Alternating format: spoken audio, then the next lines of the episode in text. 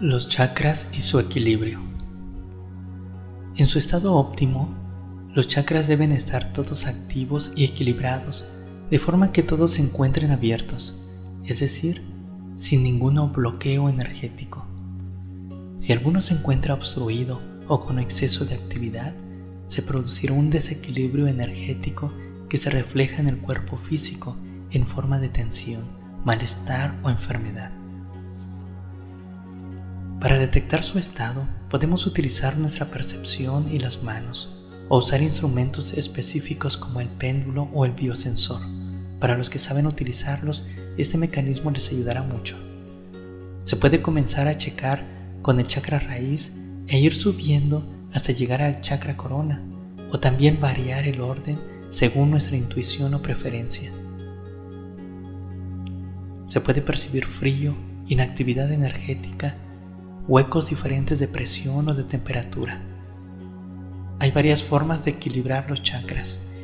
Una de ellas, que podría ser una de las más prácticas, es colocar cada mano en un chakra determinado. Puedes seguir este orden.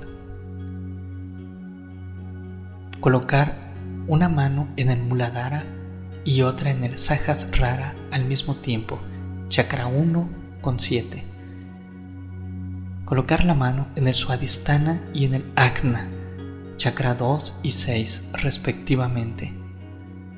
En el Manipura con el Vishuddha, chakra 3 y 4. Personalmente también equilibro timo y vaso y finalmente ambas manos en el Anahata, chakra 5. Solo coloca la mano en esa posición sin hacer ningún movimiento. Recordemos que Reiki es una energía inteligente y que va a donde se le indique. Entonces cuando tenemos las manos colocadas en cada posición, enviamos mentalmente los símbolos de Reiki que conocemos y decretamos algo similar a, a partir de este momento, quedan equilibrados los chakras e indicas los nombres de chakras que estás colocando en las manos. Podrías decir los chakras Muladhara y Sahasrara y quedan trabajando en perfecta armonía.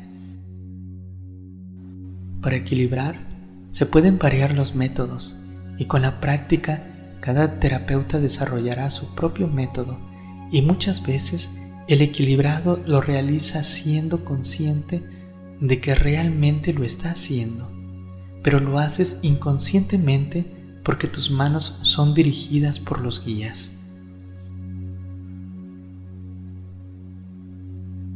Realmente existen muchos métodos y técnicas que se pueden utilizar juntas o individualmente. Definitivamente, todo queda a discreción y el conocimiento que tenga el terapeuta sobre ellas.